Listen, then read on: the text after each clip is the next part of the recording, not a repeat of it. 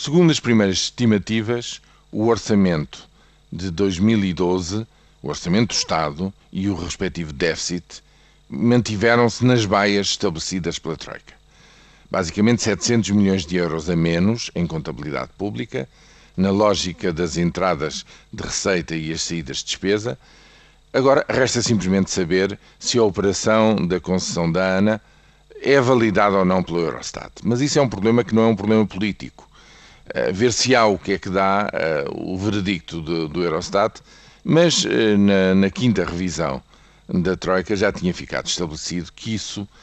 não influenciava, visto tratar-se de uma operação extraordinária e, portanto, o essencial é que, mesmo que isso não seja validado, que esse encaixe de 800 milhões não seja efetivamente validado e não conte para reduzir o déficit em 2012, o essencial é que há determinados limites que não podiam ser ultrapassados e por estes números provisórios que agora são conhecidos publicamente, parece ter sido esse o caso. Isto é mais um elemento que se junta à redução da dívida das famílias que estão a apertar o cinto e estão efetivamente a não se endividar,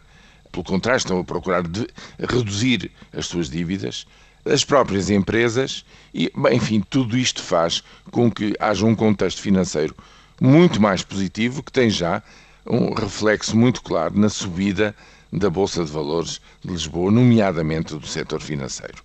O que é que falta agora? Bem, agora falta o essencial, que é que tudo isto que são boas notícias na frente financeira, se passe, se eh, transmita para a economia real, para a produção de bens e serviços, para que acabe a queda continuada de há dois anos e que se prevê que se mantenha até o fim deste ano do, da atividade económica e para que com mais investimento e mais capacidade de produzir bens e serviços